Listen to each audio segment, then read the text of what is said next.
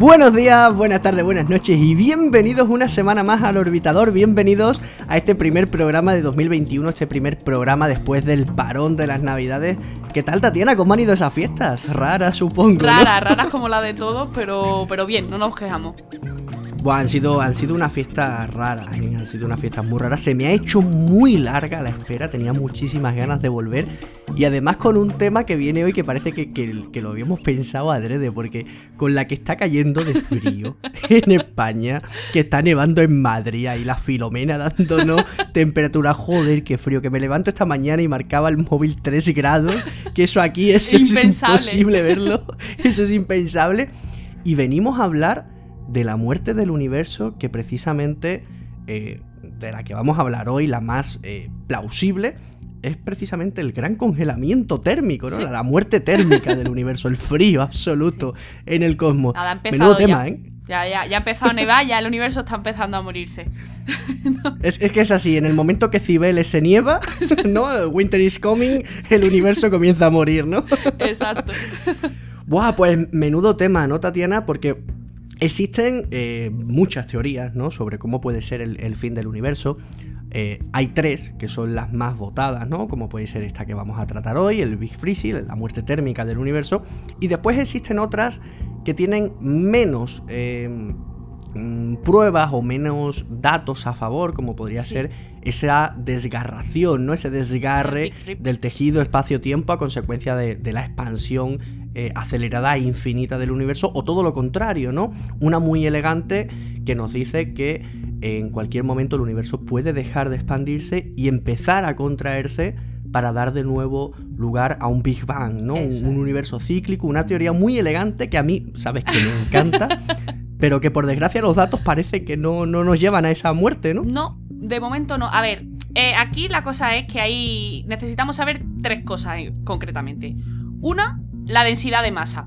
¿Cuánta masa hay en el universo? Bien, esta, esa parte se puede calcular con, bastante exactitud. A partir del, fondo cósmico de microondas, supongo, ¿no? Y hay, bueno, saben más o menos cuántas estrellas hay, saben más o menos cuántas masas hay, cuánta, cuánta masa tiene cada estrella, cuántas galaxias más o menos que es una cosa que más o menos podemos saber. Pero luego hay otra que es la tasa de expansión, que la da la constante de Hubble. Eh, el, del telescopio. El del telescopio. nombre del telescopio. Eso es. Es eh, la velocidad con la que se expande el universo. Y ahí eso ya es más difícil de medir. ¿Vale? Eh, hay dos maneras. La primera es usando la luz de supernovas.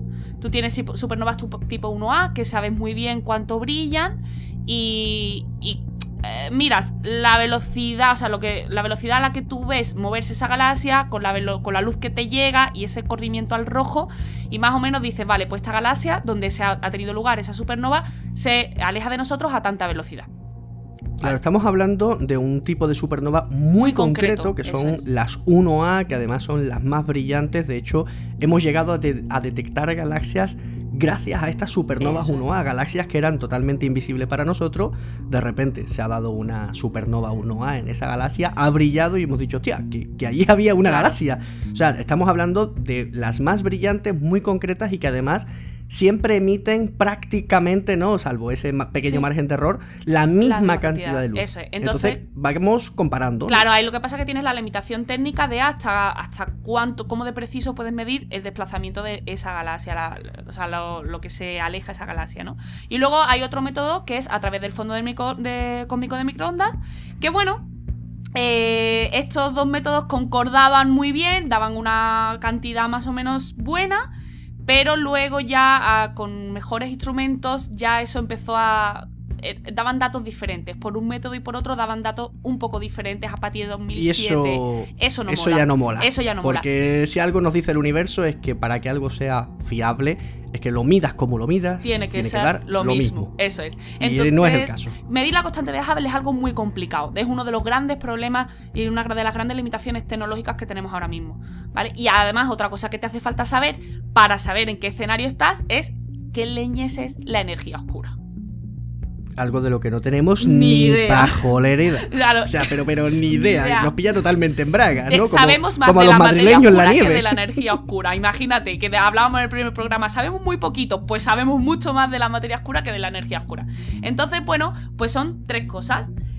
¿Qué podemos hacer? Pues como siempre, hasta donde podemos leer con lo que sabemos, lo que nos parece más probable con la información que tenemos hoy. Si mañana sale un gran estudio que nos desmiente, pues este podcast quedará ya para, para los archivos. ¿no? Bueno, pero no pasa nada. Eso es lo bueno que tiene la ciencia, que continuamente se actualiza y este podcast, como buen podcast científico que es, se actualizará. Ojalá Eso, mañana ojalá. salga un nuevo artículo y tengamos que a la prisa regrabar este programa. Sería la leche. Eso a mí me encantaría. ¿eh? Entonces, eh, más o menos haciendo un balance entre la densidad que de masa que hay en el universo y la velocidad a la que se expande, tú ya ahí puedes empezar a decir, vale, hay densidad, una densidad crítica. Por encima de esa densidad crítica, el universo se frena y vuelve a colapsar, que es el Big Crunch, que tú decías que es la que te mola a ti, la de que se encoge y se expande y se vuelve a es que es muy, es muy elegante. Es muy, elegante. Y eh, si la densidad es menor de esa densidad crítica, eh, entonces lo que tenemos es eh, pues que se expande infinitamente, que de lo que vamos a hablar hoy, porque hasta día de hoy lo que sabemos es que esa densidad está por debajo de la densidad crítica y por tanto el universo va a expandirse infinitamente. Muy bien, Muy pues poco más que añadir entonces a esta intro. Nada, Tatiana. ¿Empezamos? Responsable de vuelo del orbitador. Desde control de misión te doy la orden. Despega, pero ya. Despegamos. Muy bien.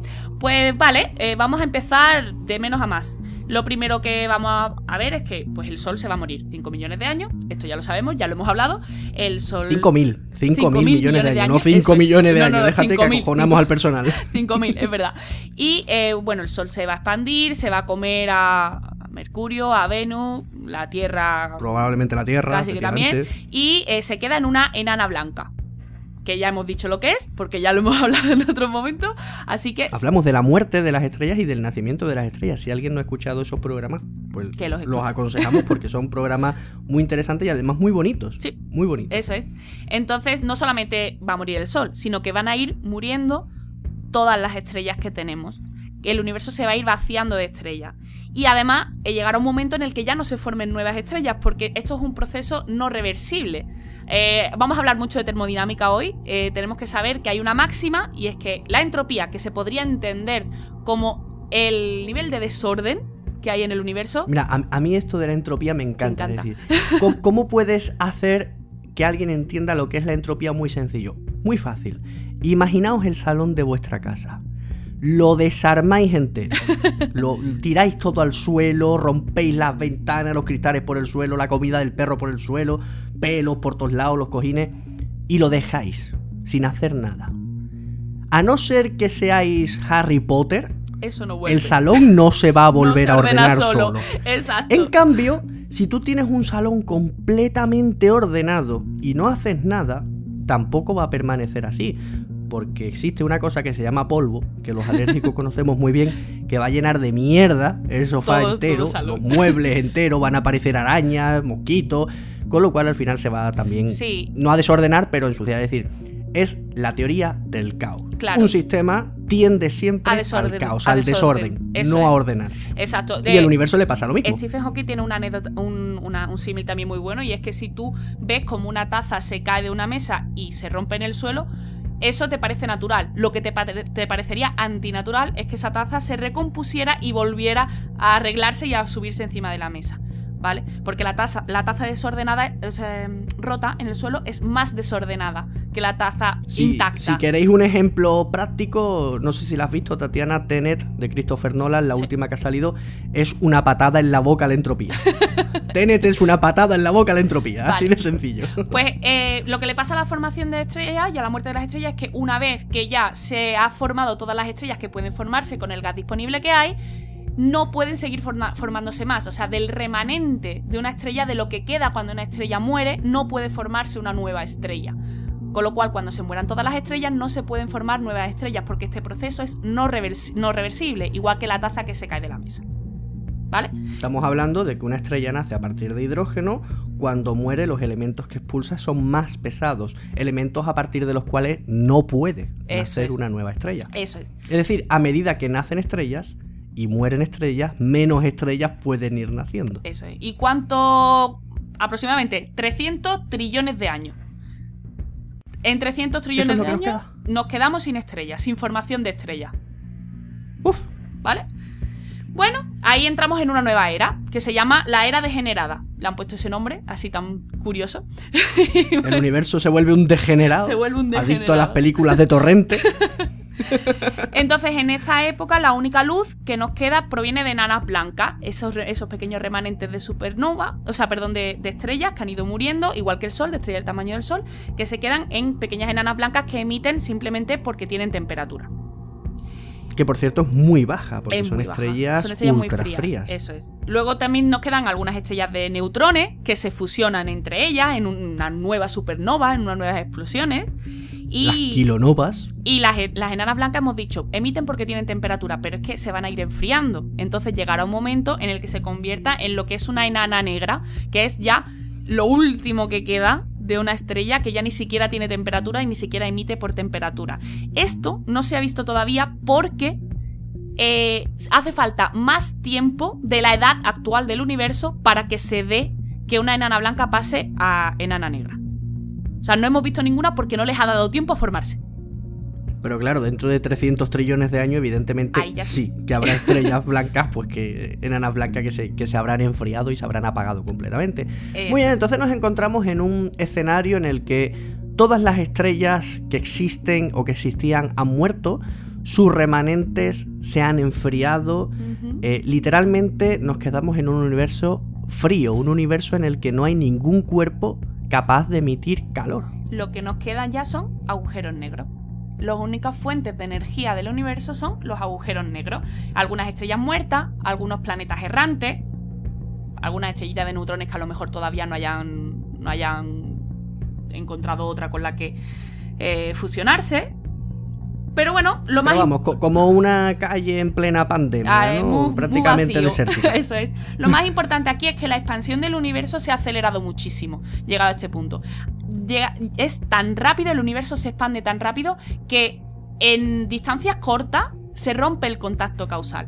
En una distancia en la que yo, si estoy aquí, te puedo mandar un mensaje a ti y que te llegue, el universo se expande tan deprisa que cuando yo te veo, te mando el mensaje y nunca te va a llegar. Porque el espacio entre tú y yo se ha expandido muchísimo. Es decir, hablamos en capítulos anteriores que, por ejemplo, eh, la expansión del universo no se da dentro de galaxias o dentro del grupo local, ¿no? Como Sí. pueden ser Andrómeda, la Vía Láctea y, por supuesto, la galaxia del Triángulo. Porque la gravedad y la interacción es mayor que la fuerza capaz de, de Y por- hacer, ¿no? La, la energía oscura. Y porque las distancias son hablando- cortas. Claro, las distancias son cortas, pero ya estamos hablando de un momento en el que la expansión es tan potente que ni siquiera la gravedad es rival, ni siquiera la gravedad y la materia oscura son rivales y la energía oscura amplía, Eso es. estira, estira el universo en distancias hoy imposibles. Claro. Estamos hablando de una distancia que perfectamente dentro de la Tierra se podría dar, por Claro. ejemplo, Tatiana. Sí, sí, sí, en distancias cortas eh, estamos hablando que ya se, se estira muchísimo el espacio-tiempo porque estamos hablando, eh, claro, ¿qué pasa? En distancias cortas, eh, pues si el universo se expande a 3 por 10 elevado a 19 kilómetros por segundo, ¿vale? Por megaparsec. Entonces te hace falta mucho espacio entre tú y yo para que notemos esa expansión. Pero ya a estas velocidades que serían tan altas, en distancias cortas sí que notaríamos esa expansión. O sea, que lo de viajar de una ciudad a otra, Olvídate. un coche, Sí. olvídate, ¿no? Nada. Entonces, ¿qué pasaría? Pues mira, por ejemplo, no podríamos acceder a la información que hoy en día tenemos sobre la formación del universo. No podríamos acceder al fondo cósmico de microondas, por ejemplo. Es que nos quedaría demasiado lejos. No podríamos tener esa información. Entonces, bueno, pues nos hemos quedado en un universo bastante oscuro eh, y un universo que además no se puede comunicar entre sí. Los puntos no pueden Eso te iba a comunicarse decir, entre donde sí. todos los puntos están completamente Aislados, del es. resto del universo. Eso es. Y además, pues bueno, la materia que queda se evapora por la desintegración del protón. Cuidado con esto. A ver, en teoría, a día de hoy, no se ha observado nunca una desintegración de protón. O sea, se- se- teóricamente se dice que el protón tiene que desintegrarse en un positrón y un fotón. Ese, posi- Teóricamente. ese positrón es la antipartícula del electrón los dos colisionan, se aniquilan entre sí y solamente quedarían fotones.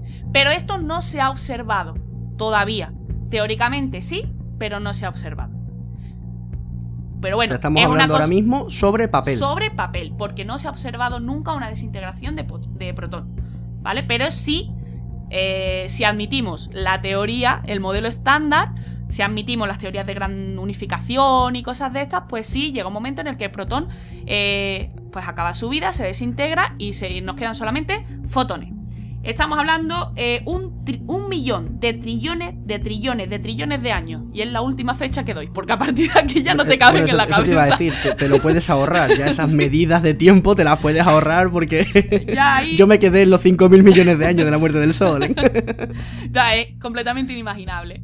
Eh, lo que pasa que es que el universo es muy, muy joven. Es muy joven. A día de hoy parece que llevamos muchísimo recorrido, pero que va. O sea, eh, lo que estamos viviendo nosotros ahora es nada, es el mismo nacimiento todavía del universo. La gran mayoría, la gran parte del tiempo, el universo, lo que, como va a estar, es como estamos diciendo aquí: vacío, oscuro y aislado.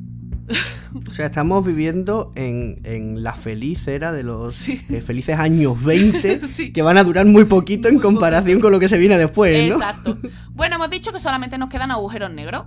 Pues esos agujeros negros ya sabemos, porque esto sí se ha visto, es que colisionan. Colisionan y crean, aparecen ondas gravitacionales. negros más negros. Y, sus onditas gravitacionales, que también las hemos medido. Ya hablaremos de esto, ¿no? Por supuesto que sí. claro que sí. ¿Y eh, qué pasa? Pues dices tú, pues ya está el agujero, se queda todo solo los agujeros negros y ya está. Amigo tampoco, porque los agujeros negros también se evaporan por eh, el efecto de la radiación de Hawking. Ojo, esto, esto es un tema muy interesante porque la gente, ¿no? Cuando imagina un agujero negro, lo primero que dice es una aspiradora Una espacial. aspiradora. No, o sea, lo- lo- los agujeros negros no son aspiradoras espaciales. Y después algo que en eso tenemos realmente mucha culpa lo- los, los divulgadores, siempre decimos, ¿no? Cuando algo entra dentro de un agujero negro, desaparece, se pierde. Por lo que a nosotros respecta, ha dejado de existir. Eso es cierto, a, a medio camino, pero también es cierto que un, un agujero negro puede evaporarse, puede desaparecer. Y ojo, esto no significa que algo salga No. de un agujero negro. A ver, la radiación Porque lo que cae, cae. Claro. Pero, ¿qué es lo que ocurre, Tatiana? Pues lo que ocurre es que, a ver, la radiación Hawking lo que viene a decir es que en el vacío eh, están constantemente creándose pares de partículas y antipartículas. Pero esos, esas dos partículitas que nacen se aniquilan muy rápidamente. Entonces, el vacío no llegaría a ser completamente vacío, sino que estaría todo el tiempo, se crean dos partículas, se aniquilan. Todo el tiempo. El, claro, el resultado te da cero. O sea, han salido dos, pero se han, aniquila- se han aniquilado dos. ¿Vale? ¿Qué ¿Eso pasa? tú sabes a qué le pasa, Tatiana? ¿A qué? A mi cuenta bancaria. A tu cuenta bancaria. Constantemente me entra el sueldo, pero tal También como entra, sale. desaparece. Es. Pues igual. ¿Qué pasa cuando esto ocurre cerca del borde de un agujero negro? Pues lo que puede pasar es que de esas dos partículitas que se crean, una salga del agujero negro y otra caiga al agujero negro. Claro, estamos hablando de partículas que se crean justamente en el horizonte de eventos. Claro. Sí, y además eh, tiene que ser pues con, una, con un ángulo, se crean con un ángulo muy concreto para que una pueda salir y la otra pueda caer. Entonces, claro, parece que el agujero negro está emitiendo partículas, porque ya se queda solamente una, no se puede aniquilar con nada. Esa partícula queda libre y sale. Y la otra se la ha tragado el agujero negro. ¿Ha salido algo del agujero negro? No. No. No ha salido. Simplemente es algo que no ha llegado a entrar. Claro, es algo que no ha llegado a entrar. Pero esto le consume energía al agujero negro. El hecho de, de crear una partícula, o sea, de dejar salir una partícula que estaba destinada a aniquilarse con otra que se ha tragado, eso le consume energía. Entonces se, va- se empieza a evaporar. Cuanto más... Claro, podemos entender como que el agujero negro necesita comer. Necesita el agujero comer, negro sí. necesita mantener Claro. eh, eh, De y ampliar la masa que hay en su Cuanto interior. más pequeño es el agujero negro, más rápido se evapora por radiación de Hawking. Efectivamente, esto de hecho me recuerda a, a una anécdota cuando se fue a inaugurar el, el- el gran colisionador de hadrones, ¿no? De Ginebra en el CERN, el LHC. Mucha gente, ¿no? Decía, ay, qué miedo, van a crear agujeros negros y se van a tragar la Tierra y evidentemente eso no podía pasar, pero aún así la comunidad científica respondió, ¿no? Dijo, mira, a ver, esto no puede pasar y en el hipotético, hipotetiquísimo caso de que algún agujero negro se pudiese crear dentro del acelerador, sería un micro agujero negro. Un agujero negro tan, tan, tan, tan pequeño que en menos de un segundo se evaporaría, desaparecería, se desintegraría, con lo cual no sería evidentemente ningún peligro para, para la humanidad. Ojo, cuidado, la radiación de Hawking todavía no se ha observado. Ni en laboratorio, ni en el universo. Es una Volvemos a hablar sobre papel, sobre cuántica, de hecho. Claro, es una idea interesante, es una idea eh, que se sostiene a todos los niveles, pero no se ha observado. Pero como... A ver, que es que aquí mm, hay que dar, romper una lanza a favor de los científicos. Acabamos, como quien dice, por primera vez de fotografiar el horizonte de eventos de un agujero negro. O sea, que es que los agujeros negros, lo poco que sabemos de ellos es gracias a las ondas gravitacionales y al papel. Claro. Lo que pasa también con los agujeros negros es que realmente casi todas las predicciones que se han hecho al final han terminado. O sea, se, se, predijo que tenía que existir un agujero negro cuando nadie lo creía y se encontraron. Se predijo que se tenían que fusionar y formar ondas gravitacionales nadie se lo creía y se encontraron. O sea, que, que todo esto, eh, lo que quiero decir es que en cosmología la teoría va por delante y la tecnología va por detrás. Ya hemos dicho muchas veces que cosmología es el, en la frontera misma y esto que estamos hablando hoy es la frontera de la cosmología. Así que eh, un, poquito de, un poquito de cancha. Es como el muro de Invernalia, ¿no? Más allá, pues literalmente es que no se sabe qué es lo que hay, ¿no? Los salvajes. Bueno, entonces todos estos agujeros negros se van a ir evaporando, haciéndose cada vez más pequeñitos hasta que pues ya explotan. Y no queda nada tras de sí. Una vez que explotan esos agujeros negros porque se han hecho muy pequeños e implosionan, no queda absolutamente nada. Se ha convertido todo en una sopita de los fotones que han ido quedando y ya está. Y aquí es donde termina la era de agujeros negros y entramos en la era de la energía oscura. Y aquí es donde todavía nos hace, falta saber qué leñes es la, energía oscura y qué está pasando. Porque la energía oscura es la responsable de esa expansión del universo. Claro, estábamos hablando que estábamos ahora mismo en la frontera de la frontera del conocimiento. Aquí ya directamente nos estamos metiendo en terreno pantanoso con el fango hasta las rodillas hablando Mira, mm, no sabemos, por ejemplo, intuimos, ¿no? como no sabemos qué naturaleza tiene, pues no sabemos si con el paso del tiempo la energía oscura eh, va a potenciarse, no sabemos si va a diluirse. Si se diluye, oye, pues a lo mejor la expansión se frena. Y si se frena, pues a lo mejor sí que tenemos ese, ese big crunch que decíamos. Pero a lo mejor, mm, pues no, se, no, no disminuye, sino que aumenta muchísimo. Y si aumenta muchísimo, pues seguimos expandiéndonos cada vez más deprisa, con esa expansión eterna. Eso es a lo que apunta ahora, porque sabemos que el universo se expande ahora mismo aceleradamente. A eso apuntamos. Entonces, eh, como no sabemos más de la energía oscura, pues hasta aquí podemos leer. ¿Vale? Pero. Y en el hipotético caso de que siguiese expandiéndose. Vamos por jugar un poco, Tatiana. Todavía nos quedan unos minutos por jugar un poco. Supongamos que en ese momento el universo se sigue, se sigue, se sigue expandiendo. Ya absolutamente no queda nada en el universo. No existe eh, probabilidad ninguna de que algo no vuelva a, va a poner en marcha el sistema. Exacto, se queda todo en un baño de, fotones que van a ir perdiendo su energía en esa expansión. Y eh, claro, ya no queda nada que pueda desordenarse más ya la entropía no puede seguir aumentando. Nada ocurre y nada va a ocurrir nunca jamás. El tiempo ya no tiene sentido, porque a ti el tiempo te vale para qué? Para saber qué cosa va primero y qué cosa va después, pero cuando nada ocurre y nada va a volver a ocurrir, nada ocurre jamás, ¿para qué quieres el tiempo? El tiempo no tiene sentido ahí, lo pierdes. Sería... Es, muy triste, y da mucha penita, pero es verdad. totalmente, es que, es, un, es, un, paisaje totalmente desolador. Es devastador. Y repito lo que decía al principio. Mm, me parece una tendencia muy lógica porque lo que realmente lo que estamos haciendo es desordenar ese salón, ¿no? Llevar la entropía al máximo nivel. Pero no me parece para nada, para nada, para nada elegante. A ver, ya lo que pasa es que eh, realmente no, tu sistema ha desaparecido, ya no tienes un sistema. Porque tu sistema son, pues, un conjunto de partículas, un conjunto de planetas, un conjunto de estrellas, esos son sistemas, pero ya no te queda ningún sistema. Es que no, es que no queda nada, solamente te queda espacio ni, tiempo siquiera. O sea, te queda tiempo, pero ¿para qué lo quieres? te queda espacio. Bueno, a ver, seguirá estando Jordi Hurtado y, la reina de Inglaterra. ellos pues, pues harán sus cosas y nos contarán, nos contarán. Nos contarán qué, pasará entonces. Estas cositas tienen su conque, porque esto es pues con lo que tenemos ahora, el modelo, pero es que hay ideas tan chulas por ahí. Hay una idea tan chula del multiverso, de universos burbuja dentro de otras burbujas.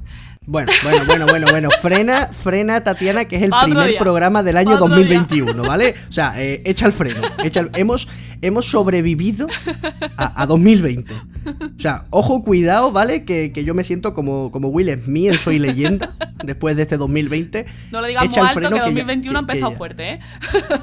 Joder, nevando en Madrid. Nevando en Madrid, ¿te parece poco? Sí. Así que Bueno, pues eh, Tatiana, con los chillidos de Elon de fondo, que no sé si la estás escuchando, está como una energúmena ahí chillando en la jaula. a no ver le ha si gustado el final del doy un- universo. Yo lo entiendo. Uh, está pesada, está pesada, está en celo, tiene que poner un huevo y está... f- a- a- anoche, anoche me la dio a la una y media de la mañana poniéndose a piar, de verdad. Me tiene, me tiene enfermo el- el- la Elon esta. Tatiana vuelve a la Tierra porque eh, han pasado cosas. Han pasado cosas en las últimas semanas que no hemos podido comentar y yo creo que, que tenemos que decirle a la gente Venga. qué ha pasado. No vamos a hablar de las noticias. Pues de esta volvemos.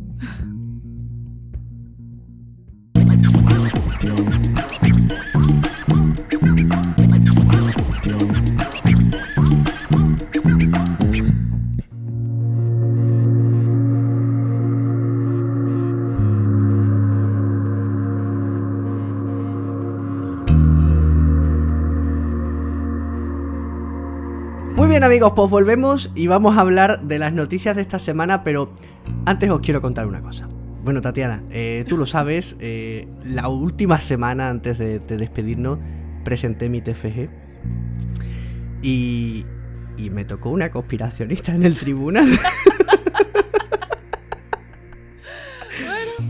mi, mi TFG, mi TFG, eh, versaba sobre los aspectos positivos y negativos de la eliminación del dinero físico, ¿no? De, cambiar pues todo este tema del dinero pues por pagos con tarjeta, pagos con el móvil. Y ahora eh, una de las profesoras que me estaba evaluando, una, de las personas del tribunal, me preguntó acerca de los aspectos negativos que podría tener el, el utilizar tanto las tecnologías, ¿no? Los efectos malignos para la salud de, del 5G, de, la- de las hablado, ondas favor, de teléfono. Dejad de, dejad de ponerle pegas al 5G, que no pasa nada. O sea, eso, eso me pasó en mi TFG, de verdad. Eh, claro, en ese momento yo pensé, joder, no me lo puedo creer. O sea, hasta aquí. O sea, hasta en el momento que voy a presentar el TFG me tiene que tocar alguien así. Señora, por favor, póngame la nota que me tiene que poner y váyase a escuchar el orbitador, que tiene mucho que aprender, Dios mío, de mi vida. Yo no me cansaré de repetirlo. Tiene más peligro que, te- que tomes el sol a las 3 de la tarde que el 5G. ¿Vale? Bueno, tú sabes lo que yo le contesté. ¿Qué le dijiste? Que si en su casa tenía microondas. Claro. Y me- cuando me contestó que sí, le dije, ¿y no te has muerto? No, pues No, no, no tampoco te vas a morir por utilizar el teléfono móvil. A no ser que lo hagas mientras conduces, claro, pero Eso- por eso usarlo es- no. Eso es como cuando me dijo mi tía, no duermas con plantas que te chup- Te roban el oxígeno. Te quitan el oxígeno y yo pensando, mi hermano respira y yo todavía no, me- no me he muerto. Están, están todos, los, todos los botánicos, ¿no? Cada vez que entran a trabajar con, con mascarilla de oxígeno para que las plantas no les roben. Bueno, bueno, bueno. Que nos desviamos, que nos desviamos. Esto, esto es lo que tiene el primer programa de 2021, hombre. Hablemos de las noticias de esta semana, Tatiana. Bueno, una noticia que ha sido muy resonada en los últimos días es que la Tierra ha comenzado a girar más rápido que antes. No sé si, si lo sabías. La Algo Tierra eh, la Tierra es una peonza. Y hablábamos de la entropía, es decir, tú coges una peonza, la pones a rodar y que la peonza se frene, se pare y se caiga es algo normal. Lo que no sería normal es que tuvieses la peonza parada y de repente empezase a girar a toda velocidad, ¿no? Pues eso es lo que ha hecho la Tierra. Es decir, la Tierra, desde que se creó, se va frenando. Se va frenando porque va perdiendo ese momento angular, porque la Luna se va alejando de nosotros, porque los cambios en el núcleo, los cambios en los océanos, todo eso afecta y la Tierra se va frenando. De hecho, eh, de esto ya hemos hablado en el, en el Instagram del Diario del Astrónomo. Existe una cosa que es el segundo intercalar, que es un segundo que nos inventamos de vez en cuando para ajustar nuestro reloj, nuestro calendario al tiempo solar, ¿no? A la hora solar. Pues por primera vez en la historia, por primera vez en la historia, se está hablando de un posible segundo intercalar negativo Negativo. de lo rápido que está girando la Tierra. ¿Cómo de rápido? Pues a ver, vamos a, vamos a hacer un, poquito para que nos hagamos la, idea. Eh, desde que se mide la, rotación de la Tierra, ¿de acuerdo? En, en 1960, que se inventaron los relojes atómicos precisos, se batió en 2005 el récord de velocidad, el récord de día más corto. Fue el día que, más rápido giró la Tierra, en el año 2005. Pues durante este 2020, eh, como no han pasado cosas, ha sido un año bastante tranquilo, eh, la Tierra se ve que tenía ganas también de terminar, este 2020. Porque ese récord de velocidad, atenta Tatiana, se ha batido 28 veces. 28 veces, 28 días en el 2020 hemos girado más rápido que el día más rápido que teníamos que medido desde que se mide. O sea que en, 2020 hemos tenido 28 días muy cortitos. 28 días muy, muy cortitos en concreto. Vamos a ver, vamos a ver, vamos a ver, vamos a matizar que nadie... estamos hablando de un acelerón de aproximadamente 0,5 segundos. ¿De acuerdo? 0,5 segundos o milisegundos. Espérate que tengo aquí la nota. 1,0516 milisegundos. Efectivamente, estamos hablando de 0,5 milisegundos, ¿vale? O sea, milisegundos. La, millonésima parte de, de un segundo. Nada, nada que nosotros podamos apreciar, pero que si es un error que efectivamente se sigue dando, es decir, si esta velocidad de la Tierra continúa, eh, nuestro horario, nuestros relojes atómicos se van a desvincular totalmente de la hora solar. Y evidentemente esto no va a tener ningún problema a corto plazo, pero va a ocasionar que a lo mejor dentro de 100, 150, 200, 300, 400 años, pues a lo mejor el equinoccio de verano pues caiga en mitad de julio, ¿sabes? en vez de en junio. esto hay que matizarlo un poquito en el sentido de eh, no es que hoy haya sido más corto que ayer y mañana vaya a ser más corto que hoy y pasado más corto, sino que hay días sueltos que esos días son más cortos. Efectivamente, un, día sufre una aceleración. Un día, el 19 de julio de 2020 fue uno. Eh, o sea, son días sueltos en los que esos días pues son más cortitos. ¿Qué pasa? Que si se, dan muchos, muchas veces en un año y luego al año siguiente se vuelve a dar otras muchas veces, pues a lo mejor ahí ya tienes que ajustar. Claro, esto es como si tú coges una aguja y te empiezas a pinchar en la femoral. Si te pinchas una vez, no pasa nada. Si te pinchas dos veces, no te pasa nada. Si te apuñalas la femoral como si no hubiese un mañana, pues hijo, te vas a desangrar, ¿vale? Te vas a desangrar. ¿De acuerdo? pues ese es el problema. Eso, ¿Y por pues, qué ha pasado? Eso te iba a decir, que por qué ha pasado eso. Pues mira. Pues no se sabe, no se sabe. La, Tierra es un eh, sistema vivo. Al final tienes un líquido en el núcleo que se está moviendo, que interactúa con la Luna, que interactúa con el Sol, tienes unos mares ahí que al final. Eh, es un sistema, la Tierra es un sistema también vivo que tiene muchas partes y los fluidos les, les gusta hacer cosas raras. Efectivamente, todo apunta a que en el interior de la Tierra pues algo sea de manera natural y sin peligro ninguno, desestabilizado un poco y eso ha hecho pues que la Tierra pegue un pequeño acelerón, ¿de acuerdo? Que la Tierra pegue un pequeño acelerón. Yo tengo otra teoría, que es que la Tierra como organismo vivo que era, era consciente del año de mierda que estábamos pasando y que quería darnos unos milisegundos de respiro, ¿no? que, que se acabase ya 2020. Sí, por favor. Pero no ha sido, no ha sido la única noticia relacionada con el tiempo. Tatiana, ¿qué edad tiene el universo? Según lo que decimos todos los divulgadores, 13.800 millones de años, año arriba, año abajo. Año abajo. Muy bien, pues eso se ha estimado, de hecho lo buscas en Google y te dice prácticamente lo mismo. Pero en 2019 un equipo de científicos estudiaba el movimiento de las galaxias y entonces eh, llegó a la conclusión de que el universo tenía que tener entre 12.500 y 13.000 millones de años. Ojo que ya estamos hablando de una diferencia de entre 700 y 1200 millones de años a lo que teníamos estudiado. Eso evidentemente no gustaba, ¿vale? Eso no gustaba absolutamente para nada. Eh, la anterior medición, esta, esta famosa medición ¿no? de 13.800 millones de años, era de 2016, hecha por la Planck Collaboration, que utilizaba el, el observatorio Planck. Entonces, claro, ahora ya tenemos dos fechas distintas, con dos mediciones distintas, por dos equipos distintos. ¿Cuál de ellos tiene la razón? Pues toca desempatar. Un equipo de científicos ahora ha vuelto a hacer el estudio, ha vuelto a hacer las mediciones y ha clavado, ha dicho que el universo tiene 13.770 millones de años. Con una ah, incertidumbre. ya me gusta más. Claro. Porque aquí es lo bueno, que ahora tiene un error de más o menos 40 millones de años. Eso significa que perfectamente coincide de manera muy aproximada, ¿no? Con eh, la primera medición que teníamos del año 2016 de 13.800 Claro, ojo que no nos quedaremos con esto, que esto es una cosa que se sigue estudiando. Ahora, pues nos viene muy bien porque esta, este dato soporta muy bien todo el modelo que, cósmico que tenemos, ¿vale? El Lambda CMD nos lo, nos lo soporta muy bien porque es lo que se pensaba, pero seguiremos estudiando porque los científicos nunca nos conformamos. Seguiremos mirando Claro, a es ver que, si es nos que hemos ese era el miedo. cua- Cuando en 2019 llegaron esta gente y dijeron, ojo, que el universo parece tener menos años de lo que creíamos. Ahí temblamos. Temblamos Sí. porque decíamos, espérate, que el, que el modelo del universo entonces no nos encaja. Eso Aquí, ah, ¿qué está pasando? Así que alguien corrió rápidamente a desempatar y hemos encontrado con un equipo distinto una medición que nos lleva pues prácticamente al mismo resultado. 13.770 millones de años. Muy bien. quitándole un poquito la aceleración de la Tierra por este 2020.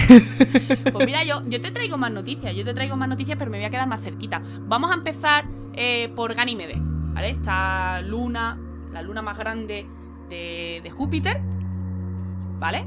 Eh, pues resulta que se ha detectado una señal de radio que salía de Ganímedes. Hostia, hay vida. Hay vida. ¿Vale? Está este por allí. No, no, no, no, no os preocupéis. Ya ha salido, ya ha salido la NASA a decir, tranquilos, esto es algo pues normal, tiene un proceso que se entiende, que todo está bien. Es el proceso, o sea, se llama inestabilidad del máser del ciclotrón. Que Averigua tú lo que es eso, búscalo en Google.